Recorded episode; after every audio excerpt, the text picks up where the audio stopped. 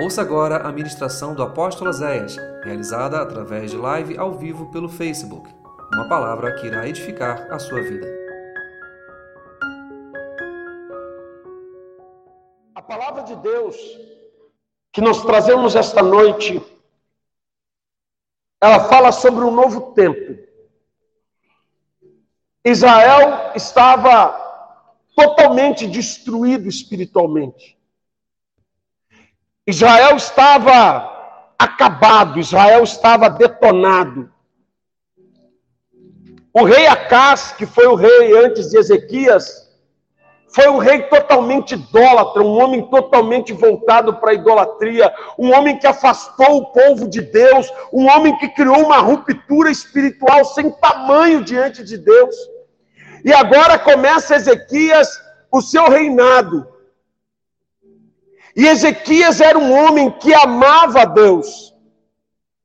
Havia no coração de Ezequias um amor por Deus, um desejo de agradar a Deus. E Ezequias, ele vai começar a restaurar Israel para um novo tempo.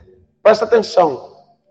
Israel estava vivendo um tempo de escassez. Judá estava vivendo um tempo de miséria, escassez e de roubo espiritual em sua vida. E agora Deus vai levantar Ezequias para um tempo de restauração, para um tempo de cura. Às vezes nós olhamos algumas coisas na nossa vida que estão muito além do que era para ser, muito aquém do que era para ser, e a gente fala, cara, o que está acontecendo? Por que, que não rola? Por que, que não acontece? Presta atenção no que eu vou te dizer nesta noite. Nós precisamos começar um tempo novo na nossa vida, irmãos. Ezequias, ele não queria viver como o pai dele viveu. Diga, eu posso. E eu devo quebrar as maldições hereditárias. Você crê nisso? Você pode e você deve quebrar as maldições hereditárias da sua família. Quantas pessoas que arrastam as cadeias hereditárias, famílias que o casamento de ninguém dá certo, família que todo mundo divorcia, família que todo mundo morre da mesma doença, família que todo mundo tem um problema crônico com depressão, família que todo mundo tem, tem todas as gerações têm um suicida, de, são realmente heranças malditas que se arrastam por gerações, porque Deus vai dizer na sua palavra: Eu sou Deus que visita a maldade dos os filhos até a terceira e quarta geração. Assim como as bênçãos são de geração em geração, as maldições também são de geração em geração. E você não quebra uma maldição com vontade. Você não quebra uma maldição porque quer quebrar. Só quem tem poder de quebrar maldições é Deus, diante de uma decisão em Deus. E Ezequias vira e fala o seguinte: Eu não vou viver o que o meu pai viveu. Meu pai foi um idólatra, se afastou de Deus, e a nação está em crise. Aleluia! Eu vou fazer o caminho de volta. Então presta atenção, não importa o que teus pais fizeram, teus avós, teus tios, você é uma nova geração e você pode e deve gerar um tempo novo na sua aliança com Deus. Eu não sei se teu pai foi uma bênção, se a tua mãe foi uma bênção, se teus avós foram uma bênção. Se eles foram, você vai ser ainda mais. E se eles não foram, você vai ser o primeiro a abrir uma porta da glória de Deus sobre a sua família. Amém, igreja? Ezequias não aceitou ser como era o pai dele. E Ezequias avançou em obediência. Só que tem um problema. Quando você se dispõe a mudar de vida, ouça essa palavra.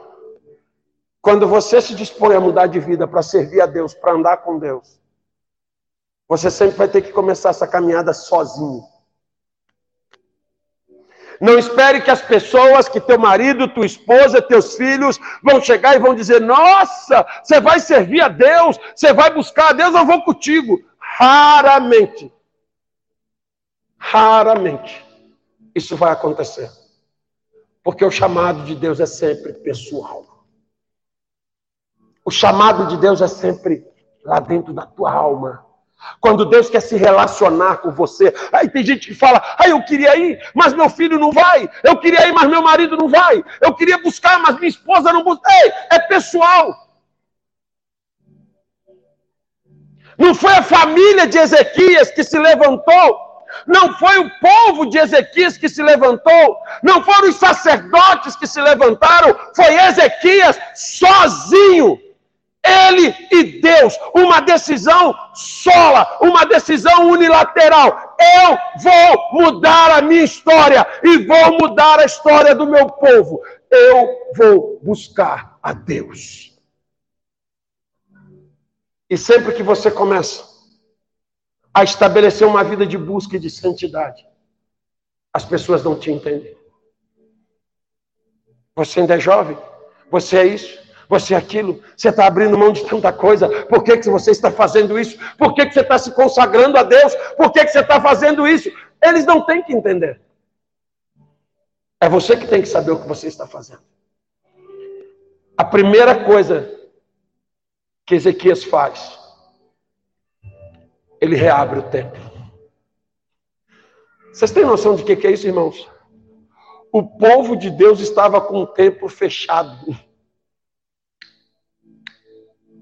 O povo numa total desgraça e o templo fechado. Ezequias veio e falou assim: vamos abrir o templo. Ah, abre o templo. Sou o rei agora. Abre o templo. E tem uma música do Fernandinho que ele canta isso. Eu vou abrir o meu coração. Não tem essa música? E eu vou deixar o meu noivo entrar. Você não vai viver o que Deus tem para a tua vida se você não abrir o templo para ele entrar. E lá em Coríntios, capítulo, não lembro o capítulo, mas em Coríntios, fugiu agora o número, Paulo vai dizer assim: Vós sois o templo do Espírito Santo de Deus. Só que para muita gente, o templo está fechado. Tanto que lá em Apocalipse, ele vai dizer: Eis que eu estou à porta aí bato. Se alguém abrir a porta, porta de quê? A porta da tua vida. Ele diz: Eu estou na porta e eu bato. Se alguém abrir a porta, eu entrarei na sua casa, eu cearei com ele e ele comigo. Ou seja, se eu entrar, vai ter festa, aleluia. Ezequias vai reabrir o templo, reabra o templo, aleluia. Tem gente com o coração fechado,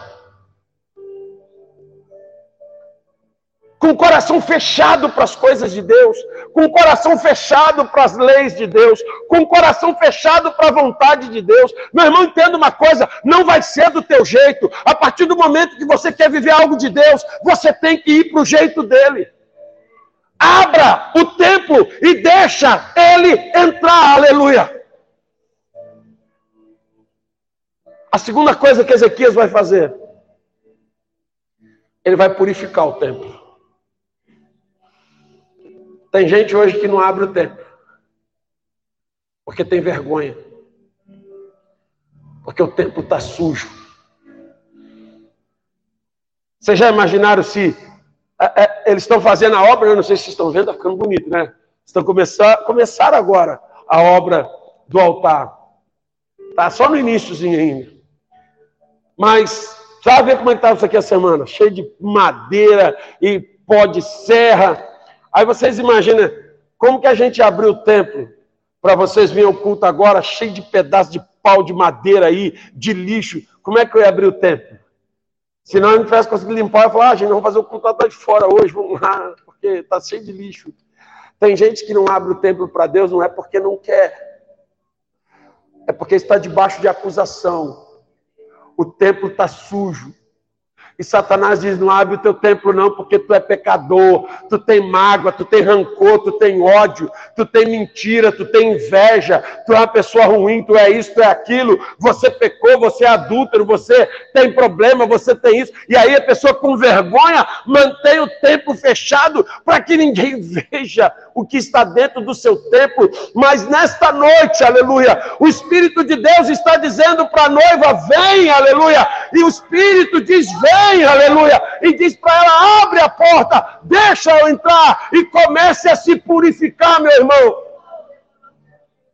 Não importa onde você pecou, não importa se tu já peca um ano, há dois anos, há dez anos, não importa se teu pecado já nasceu cabelo, já tem nome, sobrenome, não importa. Chegou a hora da igreja se santificar ao Senhor, purificar o templo, irmãos. Não adianta eu querer purificar Silvano, irmãos, se eu não estou disposto a me purificar.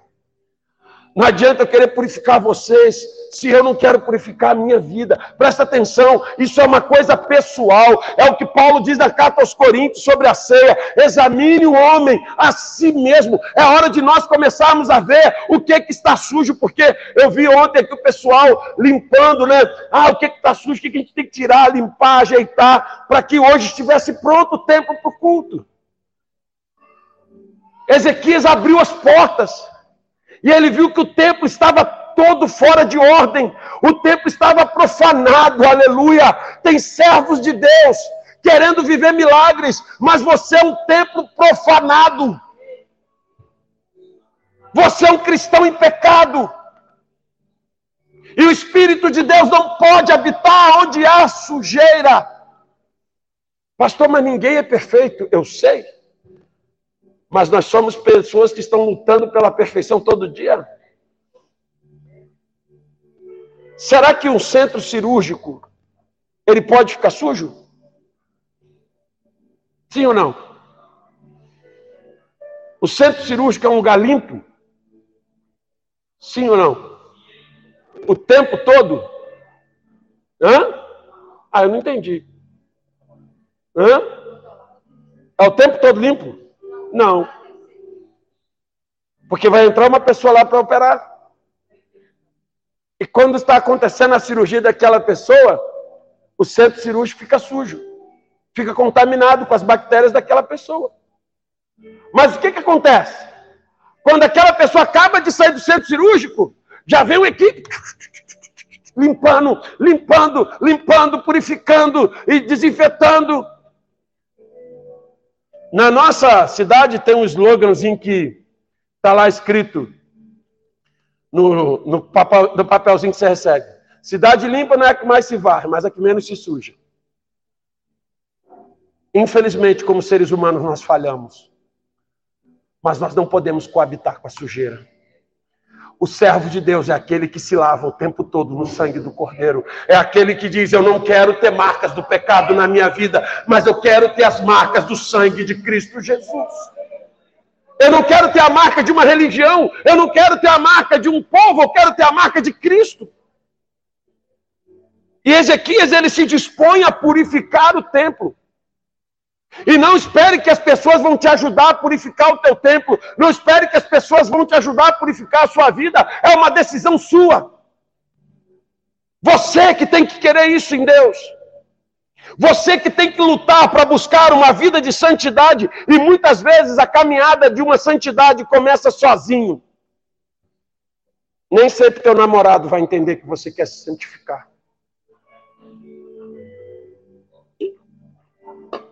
Nem sempre a tua namorada vai entender que você quer se santificar. Nem sempre os teus amigos vão entender que você está se santificando. Pô, mas tu fazia isso com a gente. Fazia. Não faço mais. Pô, mas tu ia lá com a gente. Ia.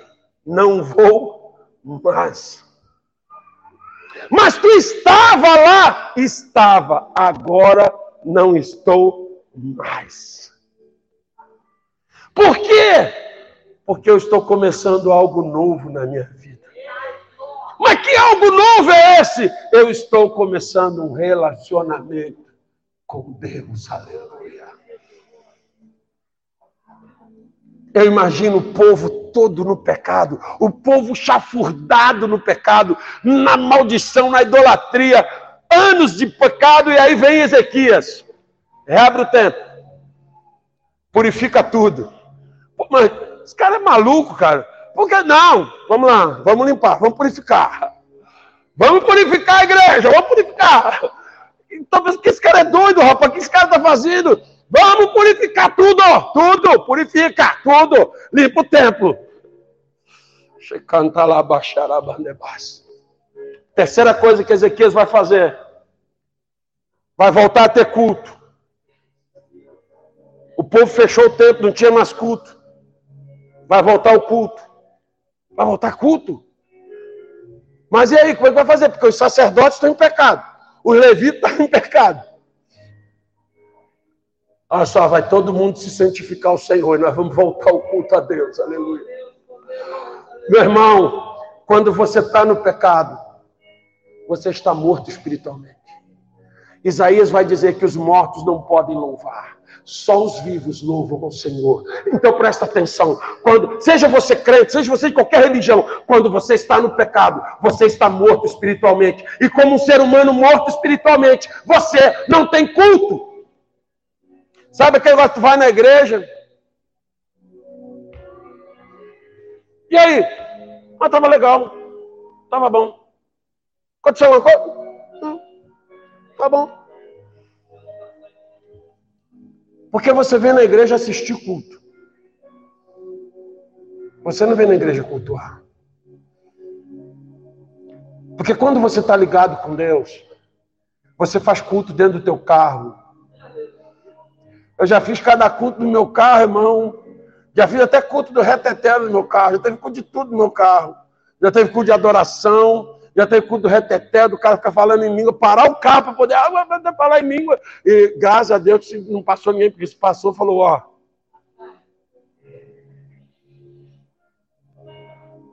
Parar o carro para chorar na presença de Deus. Quando você está conectado com Deus, tem culto no teu quarto, já fizeram culto no quarto? De Deus te visitar, o Espírito Santo te ministrar, Aí tem culto no tanque, tem culto no fogão, tem culto na pia, tem culto lá no trabalho, tem culto pegando peso, tem culto botando tijolo, tem culto fazendo trabalho da escola, tem culto, sabe por quê? Porque está você e o Espírito Santo, e o Espírito Santo cultua o tempo todo ao nome de Jeová, ao nome de Jesus Cristo. E quando você está conectado com Deus, o Espírito Santo cultua, aleluia. Às vezes você fala assim, ah, eu queria tanto sentir a presença de Deus. Eu vejo esse pessoal falando de sentir a presença de Deus. Eu queria tanto. Meu irmão, não vai ter mover de Deus com o templo sujo, irmão. Não vai ter mover de Deus com o templo todo profanado. Não vai ter mover de Deus, meu irmão, com as portas do templo fechadas. Não vai ter. Tem que reabrir o templo. Tem que purificar o templo. E aí você vai restabelecer o culto. Aí sim. Aí você vai dizer: Vem, Espírito. Você vai dizer: Vem, Espírito. Vem. Ah, dá um mizinho para mim, acho que Aí você vai dizer: Vem. Eu quero te adorar. Eu quero te receber outra vez. Eu quero estar na tua presença. Senhor, como é bom. Irmãos, quem aqui verdadeiramente já sentiu a presença do Espírito Santo de Deus? Levanta sua mão aí. Sei que alguma vez sentiu. Irmão, assim, eu nunca cheirei, graças a Deus, nunca fiz loucura, não. Mas duvido, eu, eu, eu toco meus dentes, eu toco meus olhos. Se existe qualquer prazer comparado a presença de Deus. Não existe. A presença de Deus é uma overdose de alegria, de prazer, de festa, de, ah, sei lá de quê, é um troço louco demais, é, é a coisa mais espetacular do mundo. E por que, que eu não sinto, pastor? Porque teu templo está profanado, a porta está fechada e o culto está cessado. Ah, mas Deus entende o meu pecado. Deus não entende o teu pecado, porque Jesus Cristo morreu numa cruz para te libertar de todos os teus pecados. E é interessante que quando Ezequias estabelece o culto, ele começa a trazer algo sobrenatural de volta para Israel, para ajudar ele começa a trazer para ajudar a presença do Espírito de Deus. Preste atenção. Quando você começa a mudar a tua vida para Deus, você vai receber muitas críticas. Caxias, quadrado, religioso, tem problema. Tem problema. Não tem problema.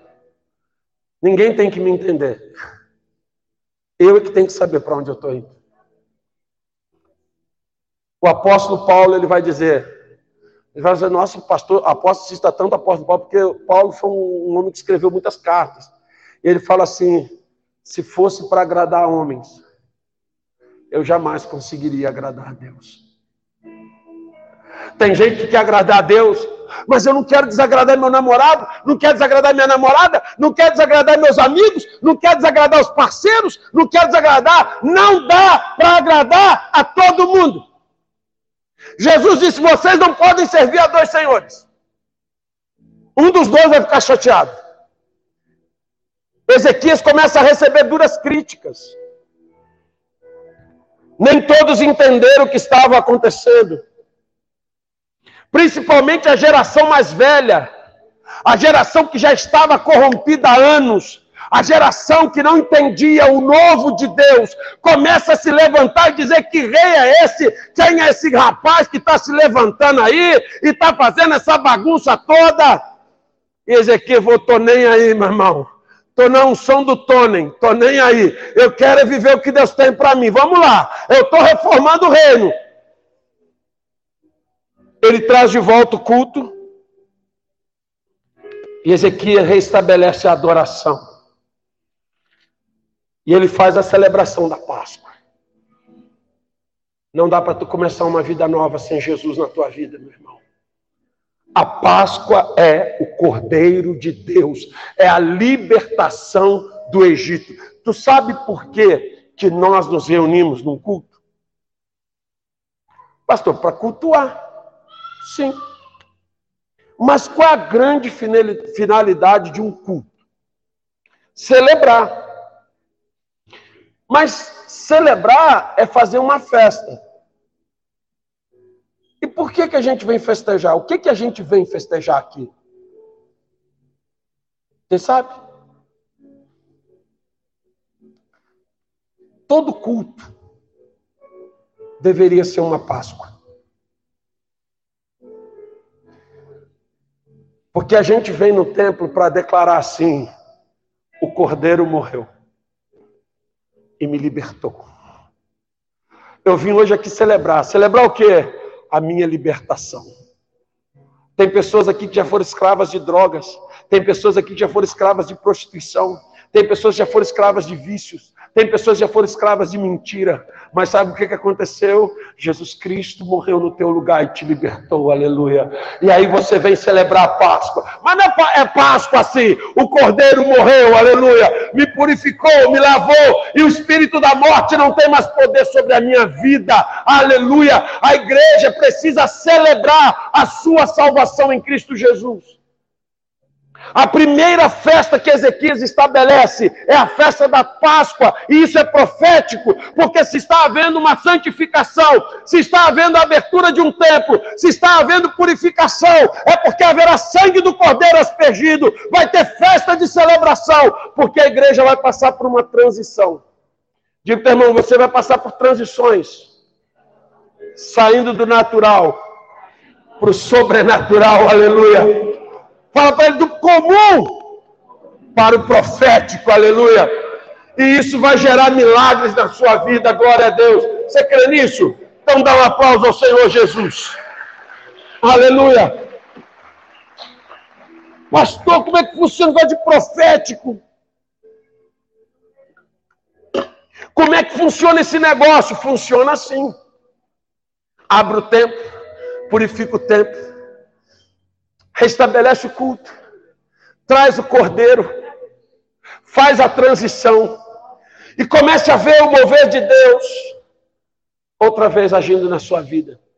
O salmista vai dizer que na tenda do justo a voz de júbilo. Existem muitas pessoas hoje que, mesmo estando dentro de uma religião, a única voz que se ouve na vida dela é voz de pranto. é voz de tristeza, é voz de dor. Nunca vimos uma geração com tanta depressão, com tanta crise de ansiedade, com tanto desânimo, com tanta apatia. Você pega hoje jovens, irmãos, jovens, eu estou falando de jovens, estou falando de, estou falando de coroa igual não. Eu nunca pensei que eu isso. Estou falando de coroa igual não. Nós já somos coroa? Somos coroa, né? Já sou coroa, 48 já é coroa. Estou falando de coroa igual não. Estou falando de jovens, 15, 16, assim, ó. Igual o Chaves quando está bugado. Sem alegria. Só pensa em dormir. Sem ânimo. Sem sonho. Sem projeto. Alguns cortando. Outros dizendo um quarto. O que está acontecendo? Sabe o que está acontecendo? O templo está fechado, profanado, perdeu-se a adoração, e quando acaba a presença de Deus, a morte reina.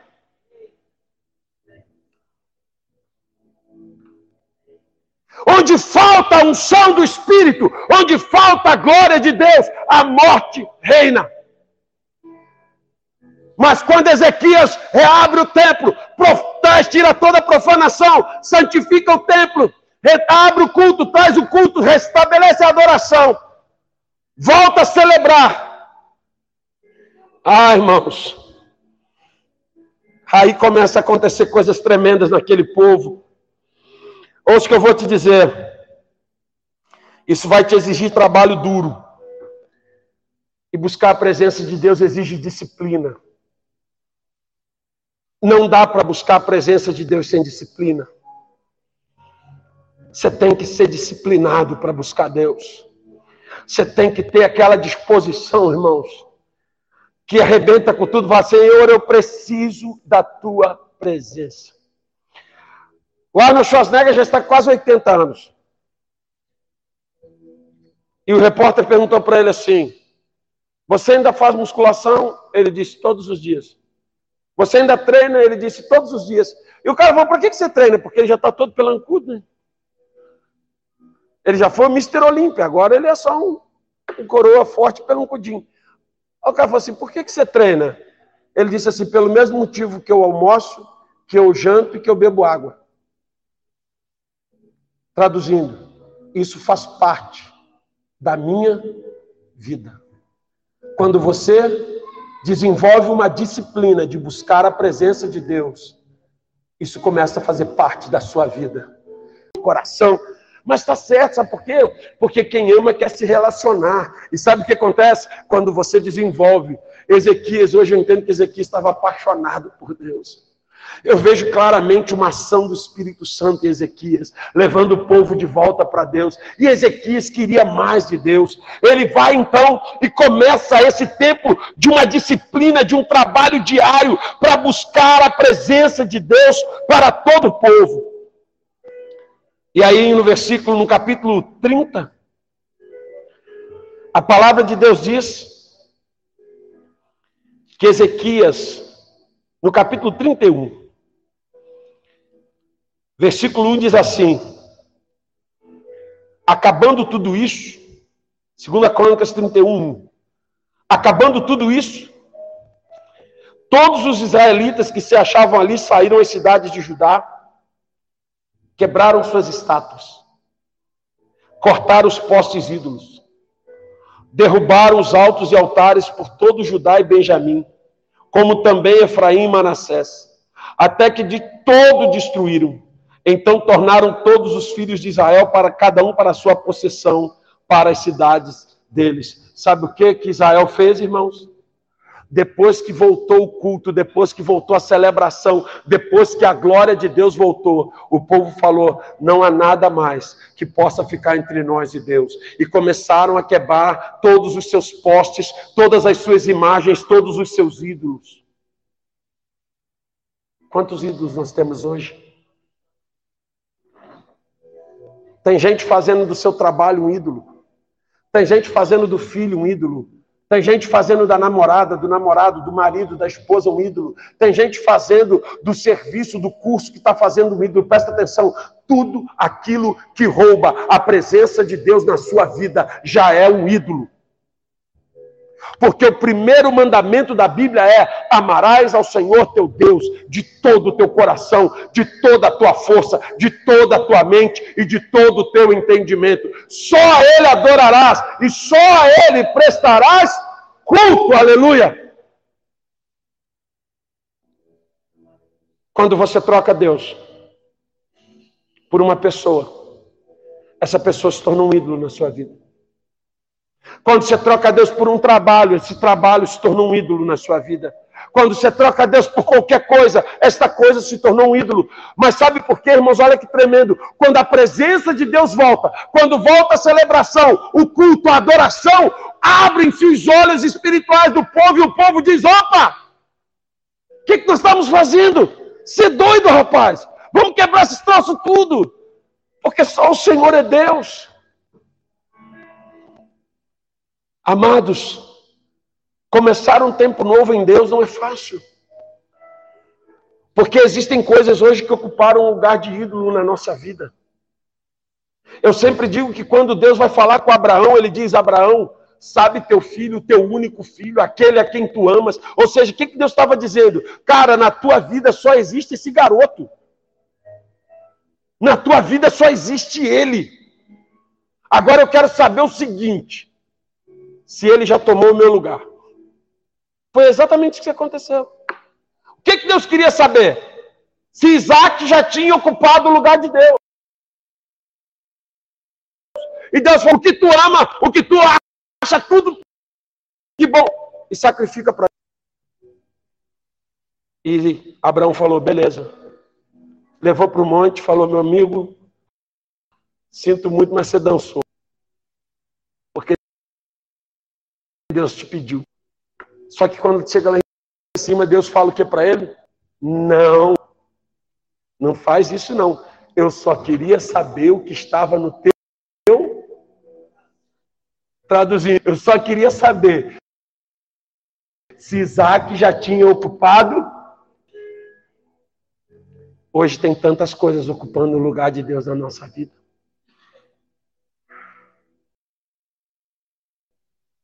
Mas eu quero o milagre, a bênção. Olha, quando o Senhor for, saiba, ó Israel, que o Senhor é o teu Deus, o único Deus. Aleluia. E hoje, eu vejo Ezequias sendo levantado naquele tempo para restaurar isso em Israel. E agora, olha que tremendo isso. Ele restaura todo Israel. E ele agora vai restabelecer a presença de Deus no meio do seu povo. E tu sabe o que, que aconteceu? Prosperidade. Aconteceu o que, apóstolo? Prosperidades. Aberturas tão tremendas. Fala para irmão, se vai alcançar todas as áreas da sua vida. Não havia culto, não havia celebração, o templo estava fechado, o povo em desgraça. Eles restabelecem a adoração, o culto, abrem o templo, trazem Deus de volta. Vamos, pois, é, 2 Crônicas 31. Versículo 5 e diante. 2 Crônicas 31, do versículo 5 e diante. Logo se divulgou esta ordem, os filhos de Israel trouxeram em abundância as primícias do cereal, do vinho, do azeite, do mel e de todo o produto do campo. Também os dízimos de tudo trouxeram em abundância. Os filhos de Israel e de Judá que habitavam nas cidades de Judá também trouxeram dízimos de vacas, de ovelhas, dízimo das coisas que foram consagradas ao Senhor seu Deus. E fizeram o quê? Montões e montões. E no terceiro mês, presta atenção, três meses de doação sem parar. Começaram a fazer os primeiros montões e no sétimo mês, sete meses, o povo trazendo Vindo, pois, Ezequias e os príncipes, e vendo aqueles montões, bendizeram ao Senhor e ao povo de Israel. Perguntou Ezequiel aos sacerdotes, aos levitas, acerca daqueles montões. O que, que é isso, né? E então o sumo sacerdote Azarias, da casa de Zadok, lhe respondeu: Desde que se começou a trazer à casa do Senhor essas ofertas, temos comido e nos temos fartado delas, e ainda sobra em abundância, porque o Senhor fez o quê? O que, que o Senhor fez? E esta grande quantidade é o quê? É a sobra. Quando eles trouxeram de volta a glória de Deus, tudo começou a prosperar. E eles se animaram tanto com isso que eles começaram, vamos levar, levar, levar. E começaram a fazer montões. E Ezequiel chegou e falou, gente, que tanto de monte de coisa é essa? O que, é isso aí? Essa montanha de coisa. Eles falaram, ó, isso aí é a sobra. É tanta coisa. Porque Deus está abençoando o seu povo. Às vezes a gente quer o novo. Na nossa casa, no nosso casamento, na nossa família, no nosso ministério, no nosso trabalho. Eu quero o novo, pastor, eu queria viver o novo. Como? se Deus está fora? Como se Deus não é o Senhor? Como se Deus não tem o primeiro lugar? Como se o templo está fechado, sujo profanado? Como se a glória de Deus não há culto e não há celebração? Quando você restabelece isso, quando você decide buscar a Deus, a palavra do Senhor diz que perto está o Senhor daqueles que o invocam. Jeremias 29 diz: vocês vão passar a orar a mim. E vocês vão me achar quando vocês me buscarem de todo o coração. Eu serei achado por vós, diz o Senhor, e eu farei mudar a vossa sorte. A presença de Deus é o que muda tudo. Pastor, eu estou indo nos cultos. Muito bom, continua vindo. Mas não é isso que muda. O que muda é a presença de Deus o dia todo com você. Lá no teu trabalho, lá na rua, lá no teu carro, lá na tua casa, lá no teu apartamento, lá junto. É a presença de Deus. Esses dias, uma pessoa falou para mim assim, pastor, eu estou sentindo uma solidão tão grande. Falei, começa a se relacionar mais com o Espírito Santo. Se bobear, tu vai passar a noite inteira falando em língua estranha, pulando, que vai, vai nem saber que estava sozinho. Tu vai falar assim, não, estava cheia, estava lotada essa noite. A gente fala assim, não, mas eu sinto falta de gente. Que, que adianta ter um monte de gente que só suga? Que só pesa, que só rouba? Mas quando nós estamos mal espiritualmente, nós começamos a virar para-raio de gente com problema. Porque quando você está na presença de Deus, quem chega perto de você chega para ser curado, filho. O cara já começa a reclamar da vida, tu já saca a seringa assim, com a injeção, Fala, vem cá, eu vou te dar uma dose. O que, que é isso? Jesus. Cara, vou te espetar Jesus aqui que vai começar a ver coisa linda na tua vida. Porque quando nós estamos longe dessa presença, não importa se é sacerdote, se é príncipe, se é levita, mistura tudo naquele bolo de sofrimento. Ezequias traz isso de volta, cada um no seu posicionamento vivendo o novo de Deus, a prosperidade chegando, a alegria chegando, a restauração chegando, Deus como centro de todas as coisas. E nessa noite eu termino dizendo para você: Deus está querendo o primeiro lugar de novo. Deus está querendo que a gente abra o nosso tempo e chame o novo, chame o noivo, chama, vem morar em mim, Senhor, vem, vem. Enche o templo da tua glória. Vamos fazer festa, vamos celebrar. A Bíblia diz que isso é tão tremendo que Paulo e Silas, com as costas todas rasgadas, aprisionados, uma cadeia escura, e os caras estavam fazendo culto, irmão, não conseguia, estar os caras cantando, louvando. Sozinho, é ruim, meia-noite, balançou tudo, Deus estava lá na cadeia meia-noite. A glória de Deus está aonde os adoradores estão. Não disse você é baixo, alto, gordo, magro.